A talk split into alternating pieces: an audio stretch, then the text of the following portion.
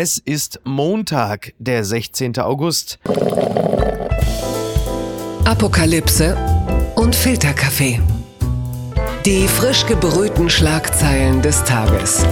Mit Mickey Beisenherz. Einen wunderschönen Montagmorgen und herzlich willkommen zu Apokalypse und Filterkaffee, das News Omelette. Und auch heute blicken wir ein wenig auf die Schlagzeilen und Meldungen des Tages. Was ist wichtig?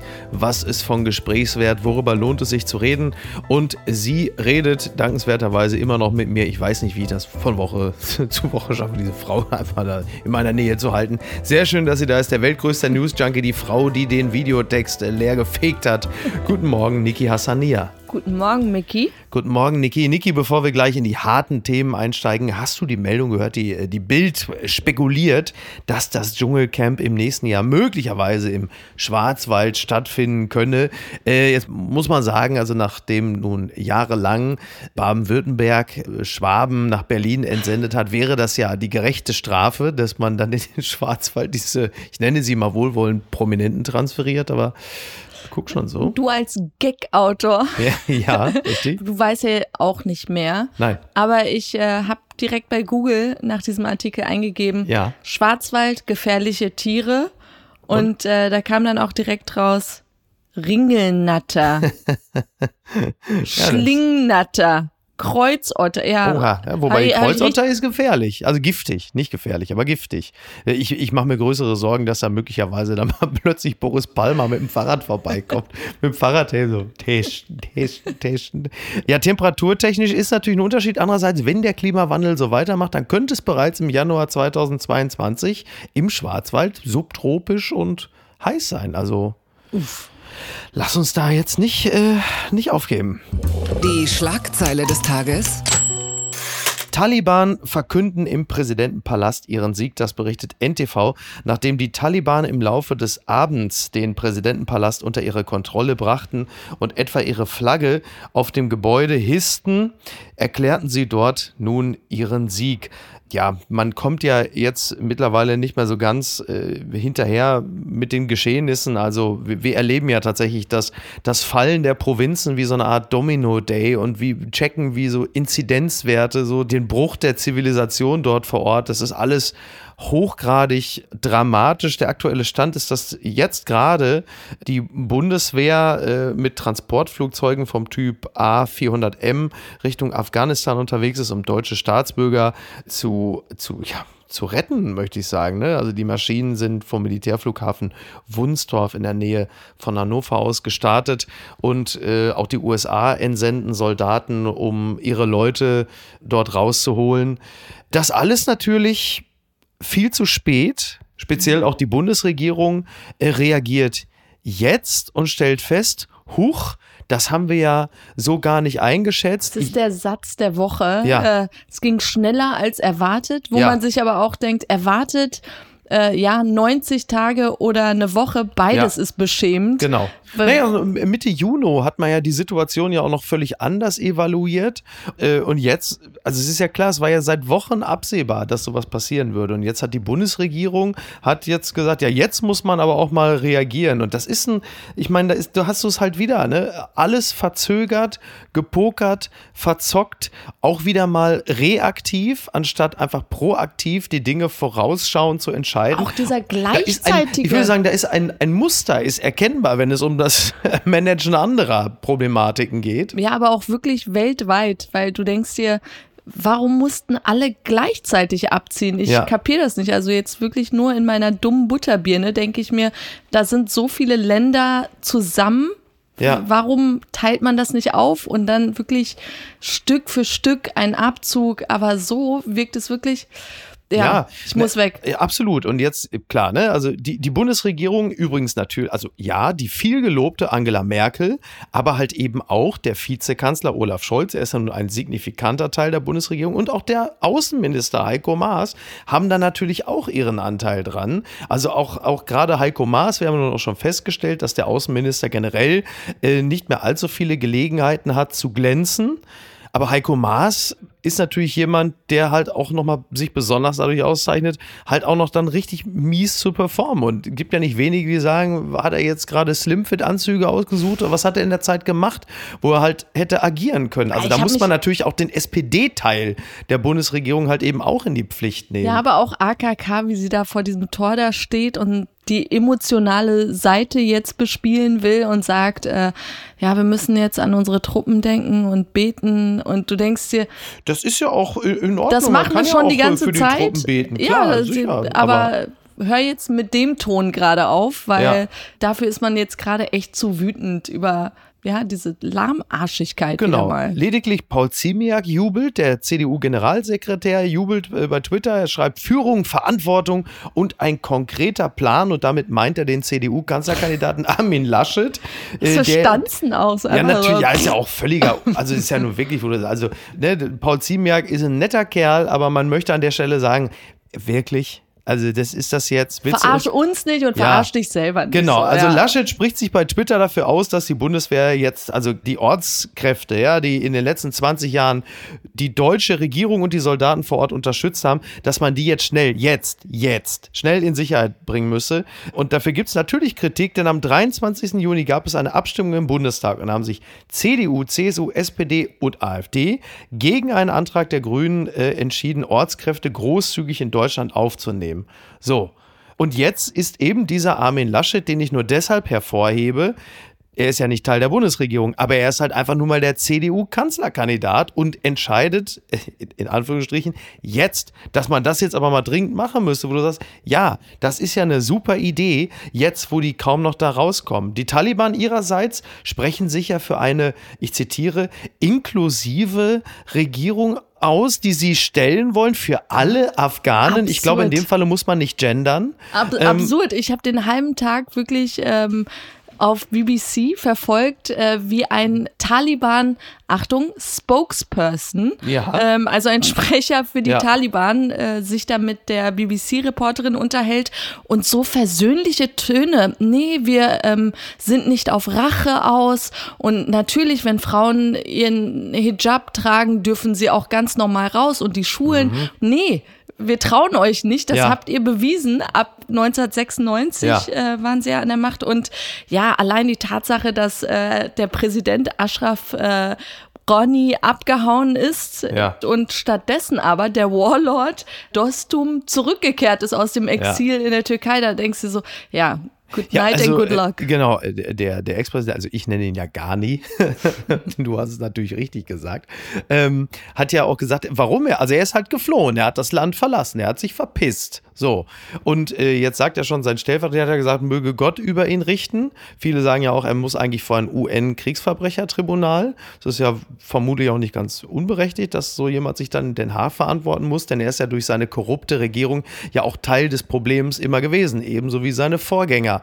Und er hat ja gesagt, er ist nur deshalb geflohen, um ein Blutvergießen zu verhindern.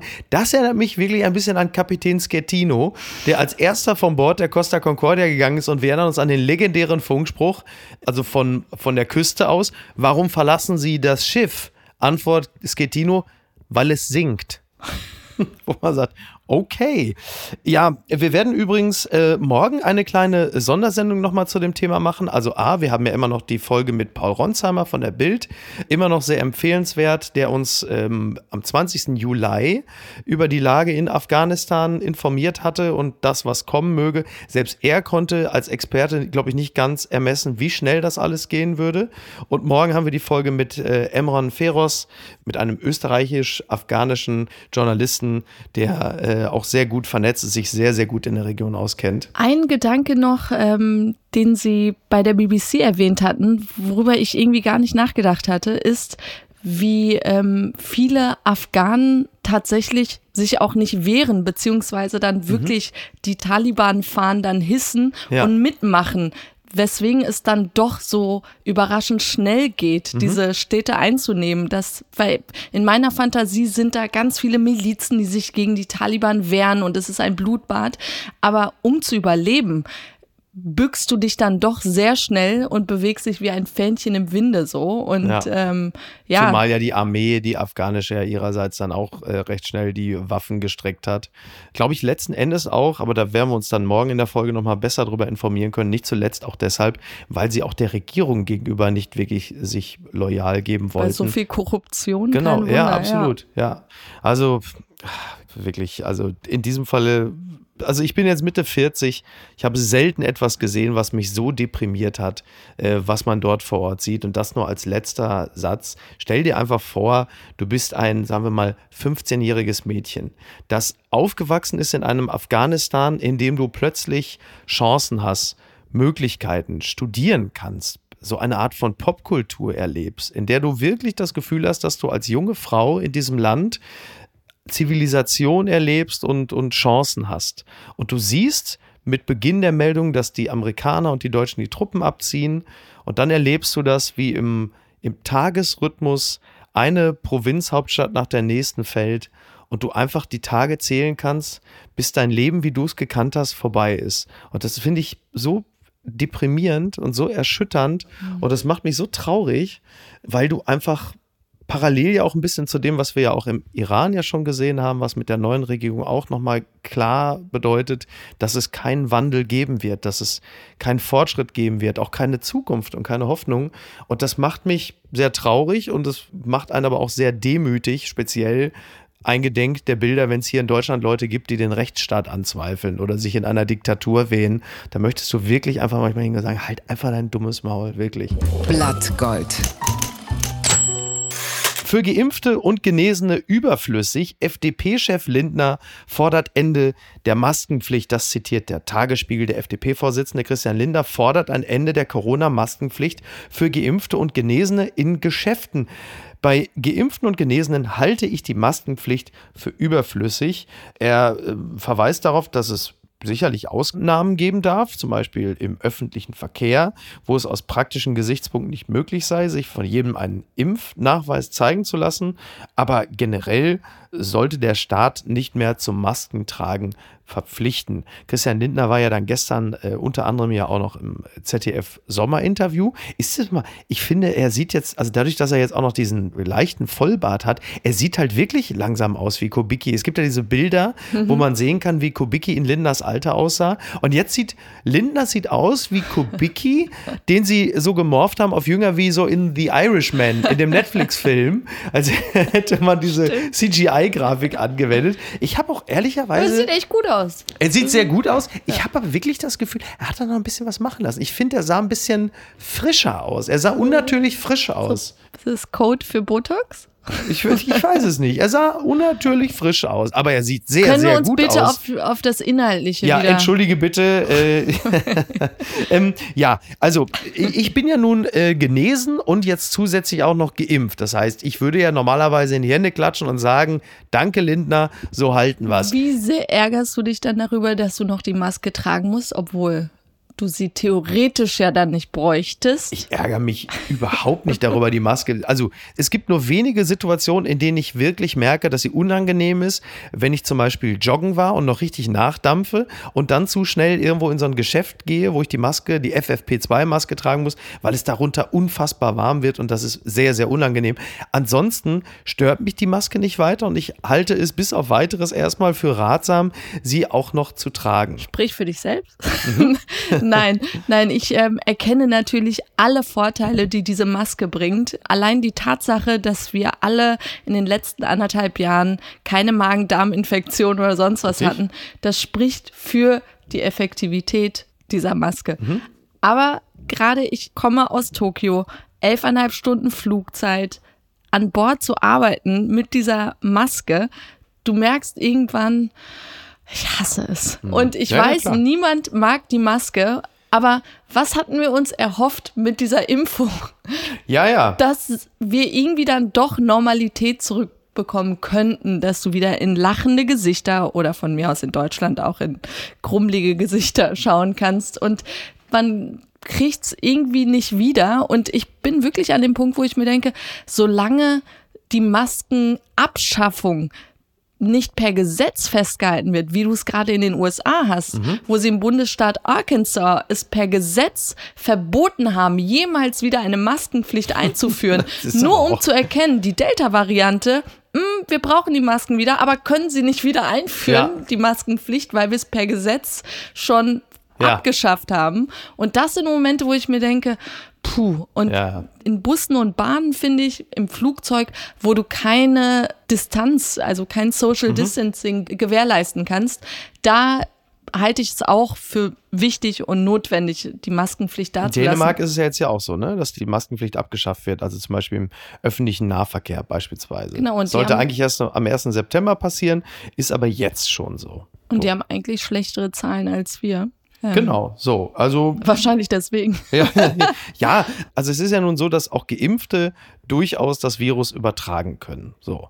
Und da das so ist, gibt es ja bis auf weiteres erstmal medizinisch ja durchaus eine Rechtfertigung, noch diese Masken zu tragen, zum Beispiel auch im Einzelhandel. Ich empfinde es nicht als so gravierende Störung, dass ich das Gefühl habe, ich muss jetzt von der Regierung davon befreit werden. Ich sehne mich auch nicht danach. Ich bin auch nicht, der Begriff Untertanengeist fällt in dem Zusammenhang dann ja immer gerne. Ich habe das auch nicht so. Ich sehne mich auch nicht danach, dass ich auf ewig von der Regierung vor allem geschützt werde. Ich glaube nur, da die Situation derzeit ja immer noch so ein bisschen kippelig ist, dass es schon durchaus ratsam wäre, das wirklich noch bis in den Frühjahr nächsten Jahres noch durchzuziehen. Dann musst du es irgendwann sowieso machen. Und es ist übrigens auch völlig klar, dass um jetzt nochmal einen Seitenarm dieses Themas aufzumachen, dass Sätze wie von Jens Spahn jetzt nochmal bis zum Frühjahr durchhalten, natürlich nicht mehr verfangen werden. Das ist vorbei. Das wird nicht mehr so funktionieren. Das kriegst du auf Grundlage dessen, dass so viele Menschen in Deutschland geimpft sind und dann nur noch ein geringer oder vergleichsweise geringer Prozentsatz sich noch wird impfen lassen. Ich glaube, wir kriegen trotzdem noch so 10, 15 Prozent können wir noch rausholen, aber dann ist halt wirklich Feierabend. Aber solche Sätze mit nochmal durchhalten bis Frühjahr, glaube ich nicht. Aber gerade diese Maskenpflicht so als Anreiz ähm, für Impfgegner zu haben, zu sagen, ey, wenn wir so und so viel Prozent an Geimpften haben, dann versprechen wir euch, dass wir mhm. die Maskenpflicht abschaffen. Und ich glaube, sowas wirkt wirklich mehr als äh, die Zweifler an den Sinn von Masken ähm, davon überzeugen zu lassen. Das hat mich überrascht. Corona-Zahlenchaos. Studie schürt neue Zweifel an Deutschlands Impfstatistik. Das berichtet der Spiegel. Und das knüpft jetzt an das an, was wir gerade besprochen haben. Hat das Robert-Koch-Institut Millionen von Erstimpfungen in seiner Datenbank nicht erfasst? Eine neue Umfrage von Infratest, DIMAP und Wirtschaftsforschern deutet darauf hin. Ja, es gibt eine Umfrage, die besagt, dass 75 Prozent der 18- bis 59-Jährigen haben in einer repräsentativen Befragung von Infratest, DIMAP, haben sie erklärt, dass sie die erste Spritze bereits erhalten hätten. So, dieser Wert war 16 Prozentpunkte höher als in der offiziellen RKI-Statistik. Dort lag die Erstimpfungsquote der Altersgruppe zu diesem Zeitpunkt nur bei 59 Prozent. Die Auswertung des Corona-Kompass, wie die Infratest-Umfrage heißt, liegt dem Spiegel vor. So, das heißt, wenn es jetzt äh, 5 Millionen Impfungen mehr gibt, als eigentlich ähm, estimiert. Das ist ja nun schon wirklich ein deutlicher Unterschied. Und plötzlich wachst du morgens auf und sagst, juhu, wir haben die Herdenimmunität. ich, ich fand viel lustiger an der Meldung, dass es benutzt wurde, um zu sagen, ja, hat damit einfach zu tun, dass die Kassenärzte alle digital mhm. noch null versorgt sind. Natürlich. Also, dass, dass sie da keine Zahlen wieder. übermitteln ja. konnten digital und deshalb ja. ist nichts beim RKI angekommen von denen, die von Kassenärzten geimpft wurden. Aber ich habe mich, um ehrlich zu sein, gefreut, weil ich mir dachte, einmal kommen dann so Zahlen raus, wo die Zahlen höher sind. sind ausnahmsweise und mal besser. Positiv, genau, genau. Das ist genau. richtig. Übrigens, äh, super Vorschlag äh, vom Bundeswirtschaftsminister Peter Altmaier, das habe ich dem Dieburger Anzeiger entnommen. Er hat den Vorschlag gemacht, dass es drastische Hinweise geben soll, um die Impfkampagne anzukurbeln. Äh, Sätze wie Corona tötet. So, Zitat, jedem muss klar sein, wenn ich mich nicht impfen lasse, bin ich in Lebensgefahr. Vielen sei die Gefahr von Corona nach wie vor nicht ausreichend bekannt und es soll dann Hinweise geben, wie halt eben Corona tötet. Diese Information soll dann mit der Impfeinladung verschickt werden, wo ich sage, das ist natürlich eine super Idee, denn wenn wir eines brauchen, also dringend noch mehr Alarmismus seitens der Bundesregierung, also ob das nun wirklich, das ist so ein bisschen, also ich bin ja richtig gut informiert worden, als Mario Barth plötzlich dieses T-Shirt drauf Corona, das ist ein Arschloch. Corona ist ein Arschloch. Als er das T-Shirt im Fernsehen bei no RTL habe ich gedacht, ja, da hat er recht, das ist ja wirklich gar nicht so gut, wie alle gesagt haben. Das war, das war eine Aufklärungskampagne nach Maß. Corona, das ist ein Arschloch. Ja, aber diese Angstkampagne, die kennen wir auch aus Australien. Die hatten noch auch dieses äh, Video, Werbevideo, wo dann auch noch mal eine Stimmt. Patientin im Krankenhaus gezeigt ja. wurde und das eine kam junge auch Frau, ja, ja. Genau, das kam auch nicht so gut bei den äh, Australiern an ganz ehrlich, wen will er überzeugen? Weil wir wissen, genau wie du sagst, äh, wie die Konsequenzen sind. Und wenn du mit so einer Angstkampagne Bewusstsein über die Gefahren von Corona jetzt, also zum jetzigen Zeitpunkt noch äh, holen willst, vergiss es. Also mittlerweile ist jede Angstkampagne nur noch wie auf Zigarettenschachteln, wo du ganz genau weißt, ja, ich werde unfruchtbar, wenn ich rauche. Ja, Was? man wird impotent, wenn oh man nein. raucht. All diese Sachen weiß man und man kauft dann trotzdem die Zigarette. ich bin für das Mario Bart T-Shirt. Das mache ich noch. Das kommt, das nächste ist das in meinem Fanshop. Das ist Delta-Mutanten sind Schweine, Lambda aber auch. Dick Covid. Die unbequeme Meinung. SPD überholt die Grünen erstmals in der Wählergunst. Das berichtet die Rheinische Post. Zum ersten Mal seit einem Jahr hat die SPD die Grünen im Sonntagstrend des Meinungsforschungsinstituts INSA überholt. Grüne und Liberale bleiben stabil. Grüne Liberale bleibt stabil. Die Union verliert weiter an Boden. Laut INSA liegen die Sozialdemokraten jetzt bei 20 Prozent, die Grünen sind bei 18, die Liberalen bei 12. Jetzt muss man ja fairnesshalber sagen, Insa ist ja immer so ein bisschen Oh, ne? Das ist also im Grunde genommen so auf dem Level des Mario Bart T-Shirts, aber nichtsdestotrotz, das ist ja wirklich ungewöhnlich. Daran merkst du, die Zeiten sind wahnsinnig, dass jetzt plötzlich bei den Sozialdemokraten die Champagnerkorken ploppen, wenn sie Umfragen studieren. Das ist ja irre. Und Martin Schulz wacht irgendwo schweißgebadet in Würselen auf und sagt, sag mal, äh, habe ich irgendwas verpasst? Mit 20 Prozent haben sie mich vom Hof gejagt und hier ist jetzt, äh, jetzt knallen die Korken oder was? Und jetzt ruft mal alle Macht. Jetzt ruft mal alle Macht, Macht.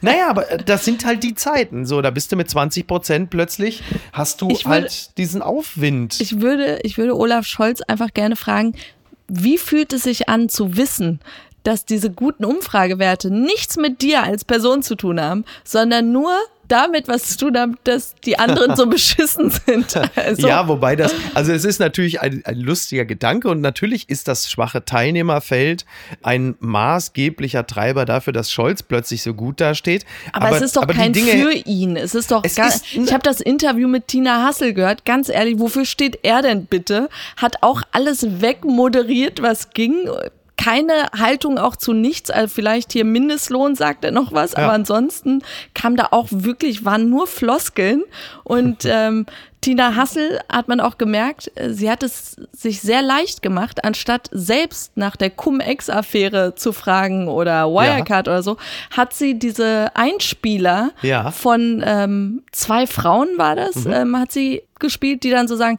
ja, ich habe mein Erbe verloren. Wie ist das denn gewesen mit Cum-Ex und okay. wollen Sie nicht zurücktreten? Und man dachte sich, okay, Tina Hassel hätte das gerne gefragt. Sie hat über aber lässt, gespielt. Genau. Ja. lässt dann diese Frauen die schwierigen Fragen stellen und auch da nichts. Also Teflon Olaf. But you can't knock the hustle, um es mit den Worten von Jay-Z zu sagen. Und dann hat sie da auch Tweets vorgelesen, ne? irgendwie von Rattenpisse 1, 2, 3, 4. Skydancer. So, eine Frage von Sky immer, wie absolut unwürdig Im das ist. Du bist eine arrivierte Journalistin und musst da solche Quatschnamen, irgendwie, was weiß ich, ey, Pixie Hodensack äh, fragt. fragt. Das ist doch alles ein absoluter Wahnsinn. Ähm, ja, bei Olaf Scholz, naja, das ist halt, er merkelt halt am meisten und jetzt langsam, wenn die Wahl näher rückt, also zwei Faktoren, ne? Die, die, du hast halt die schlechte Performance der Mitbewerberinnen und dann Genau, in seinem halt Playbook für Scholz steht bei Hochwasserkatastrophen nicht lachen. Check. Ja, aber das okay. ist ja schon mal, ja. Genau. Noch nicht mal schlumpfig grinsen in dem Zusammenhang. Und ähm, du hast natürlich, je näher die Wahl rückt, immer mehr bei den Leuten das Gefühl, scheiße, Merkel ist bald weg, die steht aber für Beständigkeit, ruhiges und sachliches Verwalten. Und ja, wir wollen den Wechsel, aber halt auch nicht zu viel Wechsel. Und dafür steht dann halt eben auch Scholz, der dann einer definitiv neuen Regierungskonstellation und Koalition vorstehen könnte. Und dann hast du natürlich auch noch einen anderen Effekt, der jetzt eine viel größere Rolle spielen wird in den nächsten Wochen.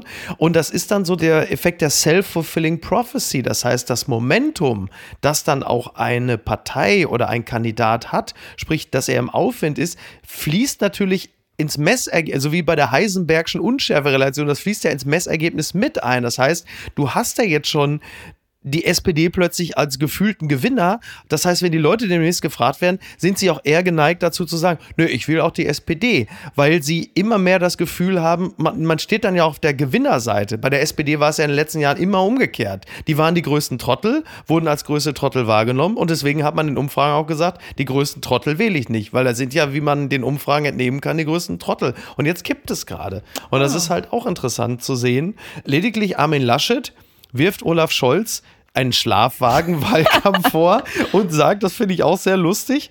Äh, Armin Laschet sagt, gleichzeitig seien die Parteivorsitzende Saskia Esken und Kevin Kühnert und ein paar andere Figuren alle abgetaucht. Das sagte er bei einer Wahlkampfveranstaltung. Also äh, er hat schon recht. Er, er, hat natürlich völlig recht, aber im Grunde genommen macht man es mit der SPD-Parteispitze, wie es die Union gerne auch mit Laschet machen würde. Dummerweise ist er halt der Spitzenkandidat.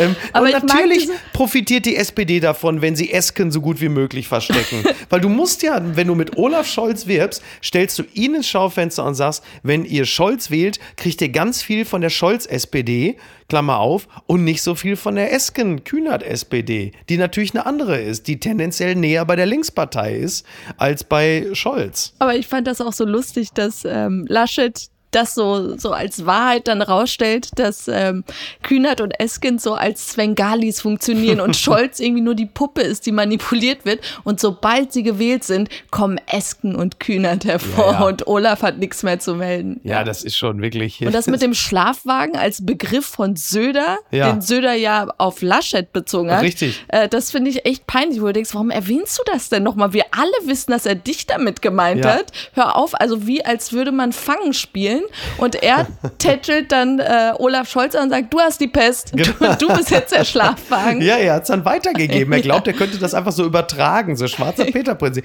Der ist jetzt dann demnächst so, also nach, nach Willy Brandt 1969, mehr Demokratie wagen, heißt es jetzt dann demnächst mehr Schlafwagen. Und es könnte ja womöglich zum Erfolg führen.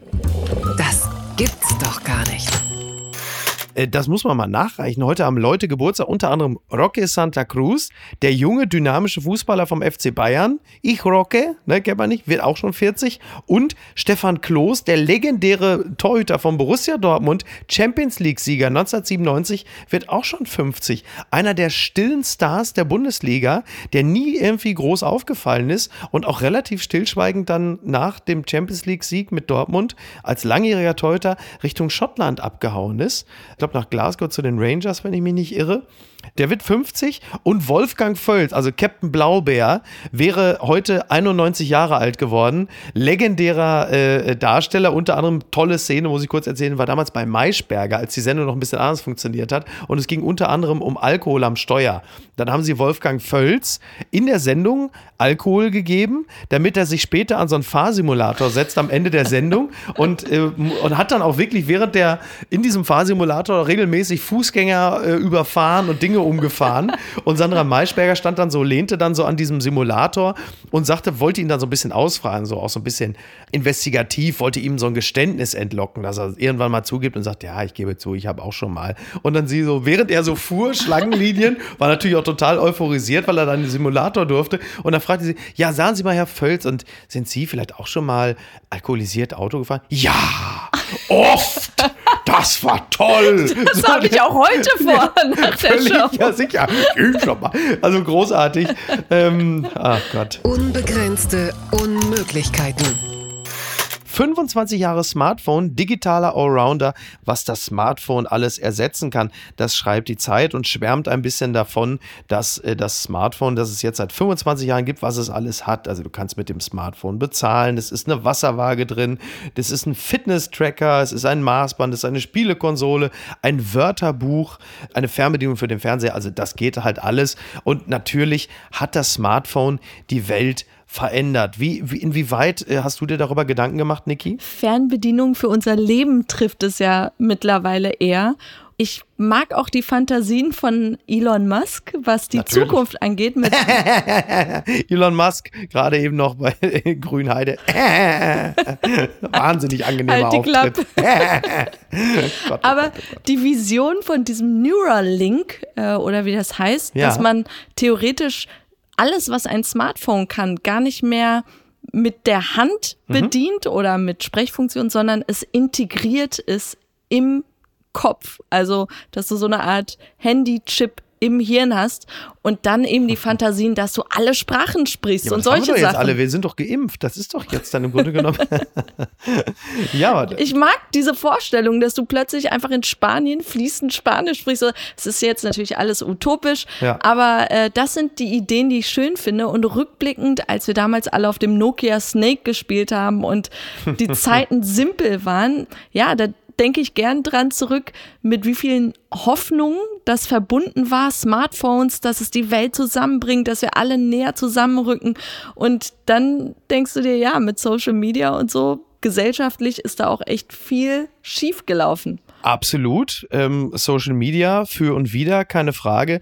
Aber natürlich alleine auch die Migrationsbewegung. Also jetzt mal völlig wertfrei gesprochen, die Migrationsbewegung, die über das Smartphone und Social Media ausgelöst wurden, weil halt Menschen plötzlich gesehen haben, dass das Gras auf der anderen Seite des Zaunes tatsächlich grüner ist. Das alleine ähm, ist ja ein, ein riesiger Faktor. Natürlich die ganzen Businesses, die das Ganze aufgemacht hat, auch die Demokratisierung des, des Feuilletons. Die Liebesbeziehung. Die Liebesbeziehung Handlungen, alles dramatisch verändert. Übrigens wären viele Filme auch ohne, also mit dem Smartphone völlig anders gelaufen. Jetzt so das Blair Witch Project, so nach fünf Minuten. Hey, Moment mal, wir laufen im Kreis. Ich habe Google Maps angemacht. Hier vorne geht's raus. Tschüss. Oder Psycho. Einfach so, so TripAdvisor. Hotelbesitzer gucken ein bisschen komisch und oben auf dem Dach hat er eine ausgestopfte Mutter. Nicht weiter zu empfehlen. Ein Stern. Ein Stern. Ganz weit vorne. Nachruf auf Gerd Müller, der größte aller Torjäger. Ein sehr schöner Text von Peter Ahrens, der im Spiegel steht.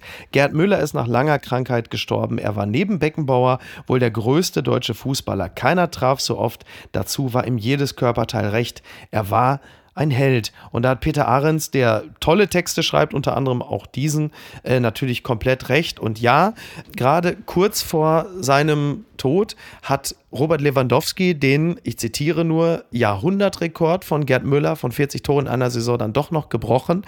Nichtsdestotrotz ist Gerd Müller meines Erachtens der wichtigste Spieler, der vielleicht jemals in der Bundesliga gespielt hat, denn mit seinen Toren hat er den FC Bayern im Alleingang zu dieser Weltmarke gemacht. Also hätte es als Chancenverwerter vorne im Sturm nicht Gerd Müller beim FC Bayern gegeben, dann hätte selbst ein Beckenbauer, äh, glaube ich, niemals eine solche Weltkarriere machen können. Und der ganze Glanz und Gloria des FC Bayern fußt am Ende auf der unglaublichen Effizienz von Gerd Müller.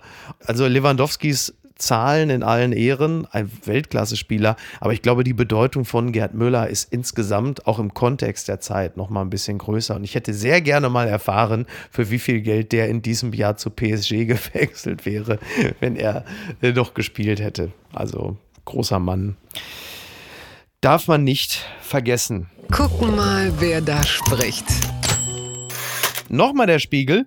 Widerwärtiger Vorfall. Big Bang Theory Star Kaylee Kuoko, habe ich das richtig gesagt, Niki? Kuoko. Kuoko will Fünfkampfpferd kaufen. Schauspielerin Kaylee Kuoko hat sich in die Debatte über das bei Olympia geschlagene Pferd Saint Boy eingemischt. Sie würde das Tier sofort kaufen. Sie ist wohl passionierte Reiterin und äh, ihr sei es eine Pflicht und eine Herzensangelegenheit, äh, sich zu diesem widerwärtigen Vorfall zu äußern. Wir erinnern uns an äh, Annika Schleu, die moderne Fünfkämpferin und die Trainerin Kim Reisner, die ja gesagt haben, ne, hau nochmal feste drauf, hier sonst wird's kein Gold. Und jetzt hat Kelly Kuoko gesagt, ich äh, kauf den Klepper. Das und ist das Hollywood-Ende, was diese Geschichte gebraucht hat. Genau, ja. Am Ende will sie einfach nur Lasagne und hat gesagt, ich, ich lege Lasagne. Ich habe mich um ehrlich zu sein bei der Nachricht nur gewundert, das Pferd lebt noch, mhm. weil ich bin fest davon ausgegangen, also wenn nach einem Bänderriss äh, das Tier schon eingeschläfert wird, das andere Pferd, ja, ja, ja, dass sie bei so einem Bockingpferd das Gold vermasselt, direkt in den Kopf schießt. Ja gut, aber so. das wäre vielleicht, du bitte, sehr gut, wenn es dem Pferd gut geht und sie äh, das, das Pferd an eine alles liebevolle, liebe, alles Gute. ja, alles Liebe, alles, finde ich toll. Was mir aufgefallen ist, ähm, dass dieser Vorfall um Annika Schleu und das Pferd bei Twitter wurde in derselben Vehemenz über Tage hinweg bei Twitter kommentiert, wie jetzt die Geschehnisse in Kabul kommentiert werden. Und da sage ich doch, das ist mein Twitter. Hier wird mit Maß und Mitte äh, rangegangen. Riesenkompliment auch nochmal an dieser Stelle an die Community. Und was schreibt eigentlich die Bild? Äh, wir haben es völlig verpasst, Niki. Franz Josef Wagner hatte am 7. August bereits Geburtstag. Was? Und zwar den 78. Geburtstag. Franz Josef Wagner. Wow. So, und um ihn zu ehren, habe ich kurz was verpasst. Ähm, habe ich verpasst gesagt? Ja äh, verfasst, wollte ich sagen. Mein Gott, ich bin doch wirklich, bin noch zu müde. Lieber Franz Josef Wagner, Sie sind wie ein Bote im Mittelalter, der den Menschen von der Welt berichtete. Wer hat die Pest? Welche Nachbarin hat die Hexenprobe nicht überlebt? Wer hat gestern nach zu viel Met den Opa gekeult? Man nennt sie Schmuddelschiller, Gossengöte. Als Rotweinkenner ist das Tannin ihr Kerosin. Sie sind wie der komische Onkel, der keine Frau abbekommen hat. Sie kleiden sich wie Zollfahnder in drittklassigen Krimis der 70er. Wahrscheinlich mögen sie sogar Gelee-Bananen. Warum hassen die Leute sie so? Warum verkackeiern sie sie? Sind sie zu ehrlich? Kinder und Betrunkene sagen immer die Wahrheit. In vino veritas, so sagt man. Am Boden leerer Flaschen finden sich Botschaften aus fremden Köpfen. Sie sind der Flaschenpostbote der Nation. Entkorken Sie unsere Seelen. Herzlichst, Ihr Franz Josef Wagner. Ich habe mir selbst geschrieben, das ist ja unerhört. Ich wollte gerade sagen, es hatte gerade ein Schizophrenes mit der Stimme von bisschen, Wagner. Ja, genau. ja, so ein bisschen Schizophrenie muss sein. Ja, dann äh, alles Liebe, alles Gute, würde ich mal sagen, oder? Happy Birthday. Happy ja. Birthday, ja. Und äh, allen anderen eine. Und ich habe ihn lieb. Ich möchte in diesem, in diesem Falle auch eingedenk der schlimmen Botschaften, schließe ich mal, wie Dagmar Rosenfeld das gerne macht. Bleiben Sie aufrecht irgendwie. Schöne Schlussworte. Alles wird gut. Bis denn. Tschüss. Tschüss. Ciao. Apokalypse und Filtercafé ist eine Studio Bummens Produktion mit freundlicher Unterstützung der Florida Entertainment. Redaktion Niki Hassania. Produktion Laura Pohl. Ton und Schnitt Niki Franking. Neue Episoden gibt es jede Woche montags, mittwochs und freitags, überall, wo es Podcasts gibt. Stimme der Vernunft und unerreicht gute Sprecherin der Rubriken Bettina Rust. Die Studio Bummens Podcast-Empfehlung. Hi, ich bin Ines Agnoli. Und ich bin Visavi. Und wir haben einen neuen True Crime Podcast. Der heißt Weird Crimes und es geht um die absurdesten, bizarrsten, krankesten, verrücktesten Kriminalfälle der Welt. Und ich stelle hin und wieder auch bescheuerte Fragen. Aber du sagst auch ab und zu ein bisschen was Witziges. Wann kommt denn der eigentlich? Jetzt, ab jetzt, jeden zweiten Donnerstag, überall wo es Podcasts gibt. Also dann jetzt hören. Sofort, klick da jetzt drauf. Bitte, schnell. Weird Crimes mit Visavi und Ines Anjoli. Ab sofort überall, wo es Podcasts gibt. Da sind auch Tipps dabei, wie man richtig reich werden kann. Wie man überleben kann. Wie man super manipulieren kann. Und wie man sterben kann. So. Also das waren so viele gute Gründe, diesen Podcast jetzt zu hören. Ich wüsste äh, nicht, was man Besseres machen kann. Also vielleicht essen. Und das hier mit dem... Ines, wir sollten uns kurz fassen.